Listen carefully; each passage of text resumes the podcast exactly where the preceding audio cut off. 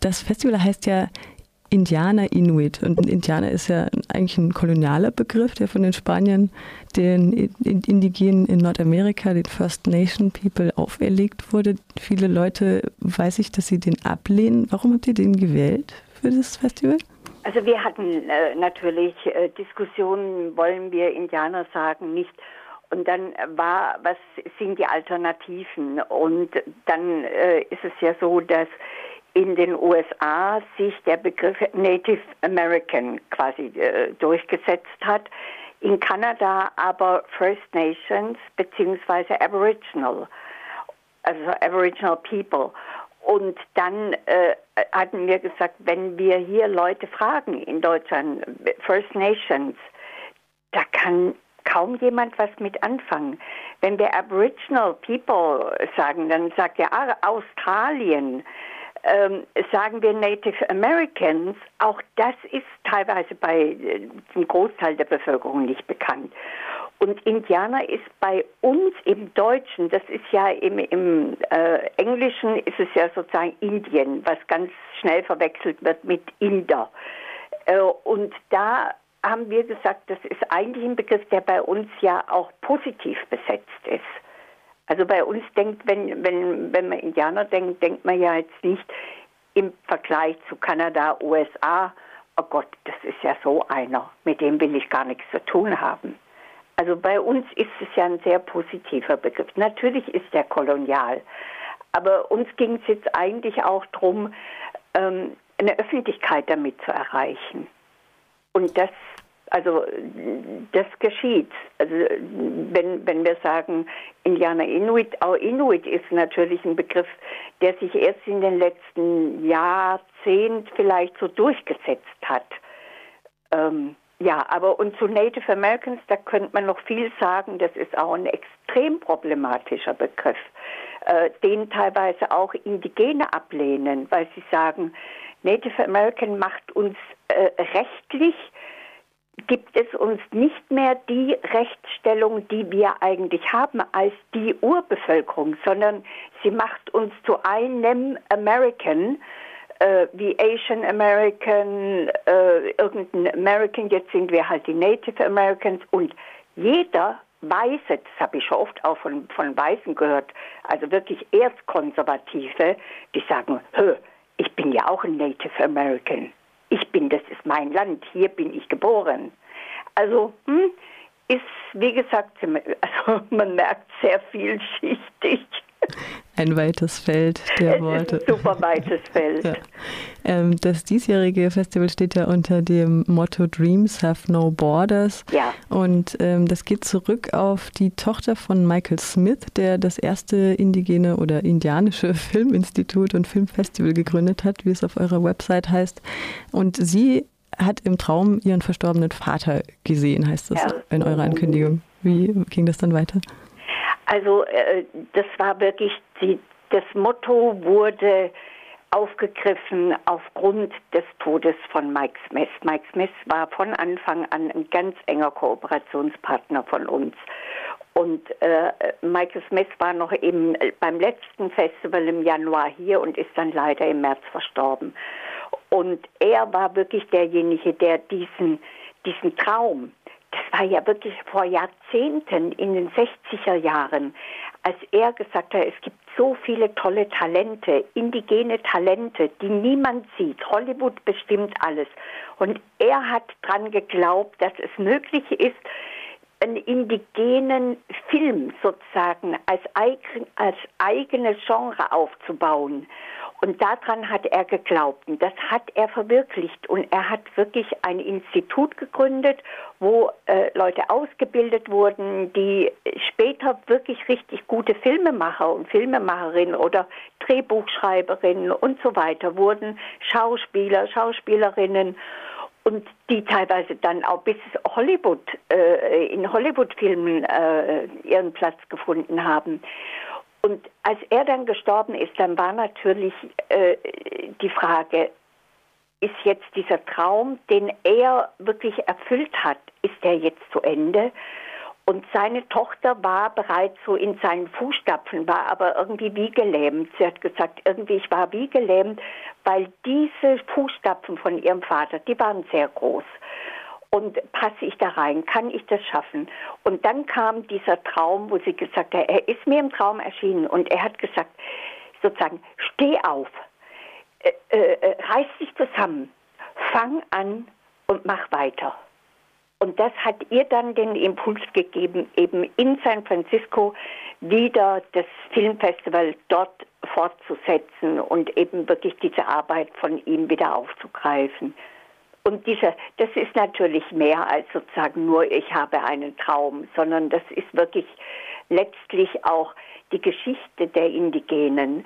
Wenn die nicht an sich und die Zukunft geglaubt hätten, immer wieder also wie so Aufstehmännchen, dann weiß ich nicht, ob sie heute noch da wären. Also sichtbar da wären. Es gibt einige prominente Gäste auf dem diesjährigen Festival und das ist ja auch ganz explizit euer Ansatz, dass ihr genau. indigene Leute auch sichtbar machen möchtet. Zum Beispiel kommt Tantu Kardinal, sie ist Schauspielerin, Regisseurin, Produzentin. Sie wird auch für ihr Lebenswerk ausgezeichnet und Cara Romero ist Fotografin und zeigt ihre Werke in einer Ausstellung. Vielleicht mhm. ein paar Worte zu den Ja, gerne. Ja. Leider kann Tantu nicht kommen. Sie musste ganz kurzfristig absagen, weil äh, sie ein Engagement hat, also bekommen hat für einen Film und jetzt war sozusagen die Frage, gehe ich jetzt nach Stuttgart oder nehme ich dieses Engagement an? Und dann hat sie eben gesagt, es tut mir ganz arg leid, aber ich kann leider, es hat ihr wirklich extrem leid getan, weil sie war ja schon mal hier und äh, war einfach total begeistert auch von der Atmosphäre und so. Aber sie wird wenigstens uns eine Videobotschaft, da will sie, also ist sie präsent. Sie hat gesagt, äh, die schickt sie uns ähm, einfach sich sozusagen wenigstens da zu beteiligen. Also sie ist leider nicht persönlich da. Aber Carol Romero, da hatten wir gestern Abend die, die, das Künstlergespräch im Deutsch-Amerikanischen Institut in Tübingen. Da ist auch noch ihre Ausstellung zu sehen bis in März rein. Und Cara Romero ist wirklich eine ganz, ganz außergewöhnliche Fotokünstlerin. Sie fotografiert also eben also heutige äh, Indigene, meist sind sie, hat sie gesagt, sind es Freunde, Freundinnen aus ihrem ganz persönlichen Umfeld, Familie, Freunde, Künstler, Künstlerinnen, die sie kennt, mit denen sie ganz intensiv arbeitet und mit denen sie ihre Fotografien äh, gestaltet. Also sie, sie bespricht es bis ins Detail äh, äh, mit den Einzelnen und sagt jetzt sozusagen nicht, du musst so und so posieren, sondern äh, das entwickelt sich aus, aus der Zusammenarbeit. Und äh, es sind also wirklich ganz starke Fotos, ähm, ungewöhnliche und äh, sehr vielschichtiger. Also sie, sie spielt teilweise auch so mit dem Klischee, bringt es aber wirklich immer wieder in, in die Heutzeit, haben auch eine politische Aussage, aber ohne irgendwie so laut daherzukommen. Also eine ganz, ganz, ganz tolle Sache, also wirklich außergewöhnlich. Und das ist letztlich die Ausstellung, wie das Festival ist, dass wir eine Möglichkeit bieten, diese Kunst, die hier kaum einen Platz findet, äh, der Öffentlichkeit bekannt zu machen. Und eben auch mit den Filmen, also Carol Romero wird die äh, ganze Zeit über das Festival begleiten, aber auch andere wirklich ganz, ganz herausragende Filmemacher, äh, zum Beispiel ähm, Tom Jackson wird hier sein, der ist, der ist auch Aktivist, äh, Schauspieler, ähm, äh, Regisseur, äh, also in, in Kanada sind ja oft Leute, die kennt bei uns niemand. In Kanada ist der ein absoluter Star. Also der, der kann Gagen verlangen, da würden wir mit der Ohren schlackern. So. Und da muss man natürlich immer froh sein, wenn es irgendwelche persönlichen Kontakte gibt, wo so jemand sagt, okay, ich unterstütze euch. Ne? Also ich komme auch zu euch oder äh, äh, Drew Hayden Taylor, der wird heute Abend im Deutsch-Amerikanischen Zentrum einen Vortrag halten. ähm, über Storytelling, aber auch, der hat auch einen, einen, sehr spannenden Film, der ist sicher auch sehr lustig, äh, Film in unserem Programm, wo er so dieses, äh, ja, also aus seiner indigenen Sicht dieses Winnetou-Klischee äh, auf dem auf, auf die Fersen äh, geht und, und das aufspürt und äh, ja, und beleuchtet. Das wäre vielleicht auch noch gerade ein Stichwort, weil wir ja vorhin schon über die Belastung, die koloniale Belastung von dem Wort Indianer gesprochen haben. Und äh, es gibt, soweit ich weiß, auch einen Film in eurem Programm dieses Jahr über Winnetou-Besessenheit und Hobby Indiens. Das ist genau das. Und das ist ja genau diese romantische Verklärung ja. äh, von Indianern in Anführungsstrichen. Es ist natürlich so, dass wirklich diese Karl May Visionen mit Winnetou und wie es dann alle heißen, äh, also unsere, uns, unser Bild ganz stark geprägt haben. Zum einen ist es ein sehr stark geprägtes Männerbild der Indianer. Und ganz häufig ist so, die, die, Frau findet eigentlich kaum statt. Und wenn dann, ich meine, das sagen heute ja immer noch viele, dann ist es sozusagen die Squaw. Und wenn man dann fragt, was ist die Squaw, ah ja, irgendwie, wo ich dann oft sage, ah ja, so ein bisschen scheues Reh, nein, das sind überhaupt keine scheuen Rehe, das sind extrem starke Frauen. Äh, aber das, dieses patriarchale Bild hat es sehr übertönt. Das heißt, wir äh, schauen ganz stark eben auf diese Helden und diese starken und diese Männertypen. Und jetzt ist allerdings eine Generation, für die ist Karl May schon gar kein Begriff mehr. Das heißt auch dieses Winnetou-Bild das äh, verblasst mehr und mehr. Aber das heißt nicht, dass sozusagen dieses Klischee weg ist. Dafür gibt es dann eben, äh, wie heißt diese kleine Figur, Yakari? Äh, der, also diese Comicfigur, die jetzt also so als Serie im Fernsehen läuft, das ist sozusagen letztlich der Winnetou von gestern, aber in einer anderen äh, Fassung. Aber sozusagen das Klischee ist immer noch das Gleiche. Das ist so der Plains-Indianer, der den Bison jagt und im Tipi wohnt und so und so. Und diese Vielfalt von indigener Kultur, die, die wird gar nicht wahrgenommen. Und was, also was bei Yakari, was mir aufgefallen ist im Gespräch mit äh, jungen Menschen, dass für die äh, die Indigenen teilweise gar nicht real sind. Also die könnten auch vom Mars kommen oder Außerirdische, also wie wenn das Fiktionen wären. Und da muss ich sagen, da ist mir dann fast der Winnetou wieder lieber, äh, weil der setzt sich zumindest mit der Geschichte auseinander. Zwar auch die, die meisten Leute, die sich so in dieser Hobbyisten-Szene bewegen, interessieren sich relativ wenig äh, wirklich für das Heute, für die heutigen äh, Indigenen. Äh, die, die sind halt sehr stark verhaftet in der Geschichte und in den Traditionen und äh, sehen teilweise oder wollen auch vielleicht nicht sehen, dass da ganz viel im Heute äh, noch, das ist vorhanden, das wird auch gelebt, aber es ist vielleicht nicht so sichtbar auf den ersten Blick. Und das ist mit der Grund, weshalb wir wirklich Menschen von heute hierher einladen, in der Begegnung, dass man sie kennenlernt, dass man eben ja auch merkt, das sind, das sind großartige, tolle junge Menschen, äh, erfahrene, welterfahrene, lebenserfahrene Menschen, ähm, die uns einfach auch ganz viel sozusagen äh, zeigen können und die Augen öffnen können.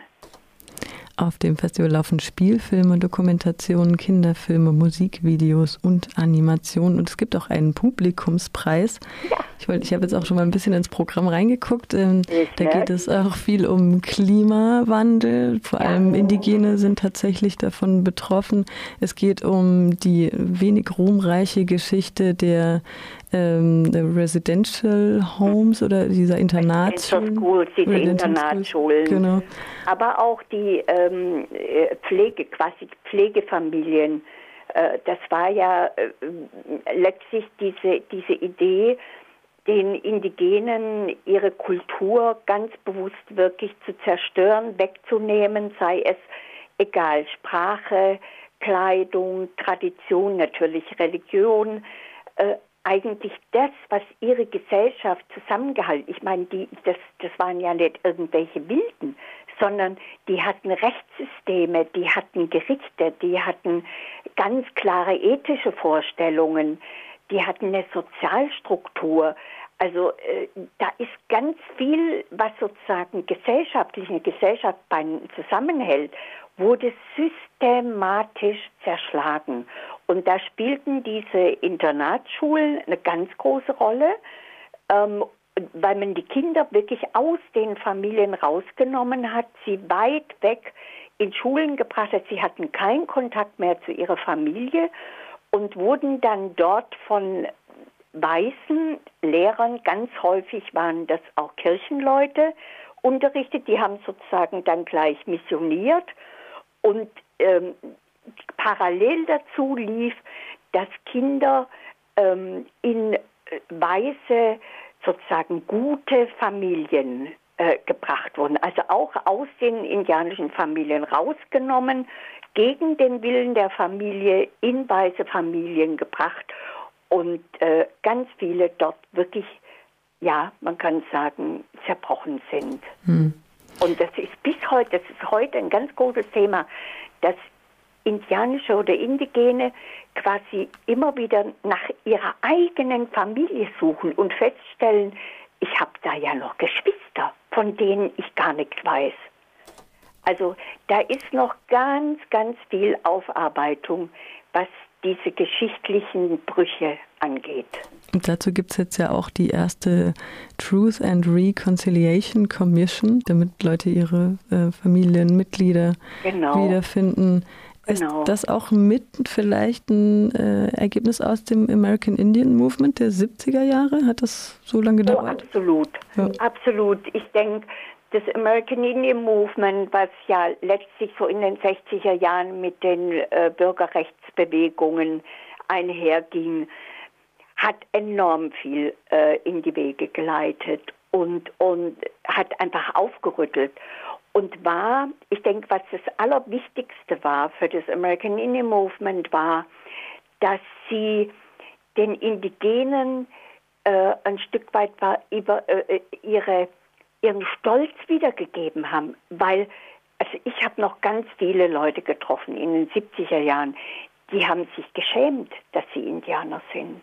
Die haben sich wirklich geschämt und, und, und haben das, ja, weil, sobald sie sozusagen in der Öffentlichkeit gesagt haben, also sind Indianer oder wenn jemand dementsprechend aussah, dann haben die Leute teilweise nicht mehr mit denen geredet oder, oder sie bekamen im Restaurant keinen kein Platz. Also richtig Diskriminierung. Und American Indian Movement hat ihnen gesagt, halt, halt, wir sind wer das ist hier unser Land. Wir müssen nicht behandelt werden wie die Ratten. Wir müssen aufstehen, wir müssen stolz sein. Wir können das, weil wir haben ganz viel zu bieten. Das war was komplett Neues. Und da denke ich, da ist viel in Bewegung gekommen. Und ich meine, in den 70er Jahren gab es ja dann auch äh, schon also wo ich studiert habe, gab es dann auch schon die ersten indianischen Professorinnen, Professoren, äh, die eben dann auch äh, zum Beispiel eben was Jura angeht, Jura studiert haben, Medizin studiert haben und ganz bewusst gesagt haben, ich studiere das, weil ich möchte meinen Leuten helfen. Und das ist natürlich ein ganz langer Prozess, aber der fängt jetzt an, wirklich zu greifen. Also jetzt haben Sie äh, Menschen, die gut ausgebildet sind, die wissen, äh, wie die Rechtslage ist, wie man argumentieren muss, wie man sozusagen auch die Medien für sich gewinnen kann. Natürlich die äh, sozialen Medien spielen da auch eine Rolle, dass man die mit einbezieht. Ähm, also da ist ganz, ganz viel in Bewegung. Und diese Aufarbeitung der Geschichte, die, die ist die ist noch längst nicht abgeschlossen. Die mhm. hat eigentlich erst angefangen. Das aktuellste, was ich dann auch in dieser Filmauswahl noch gefunden habe, war die Standing Rock, die Pipeline, zu ja.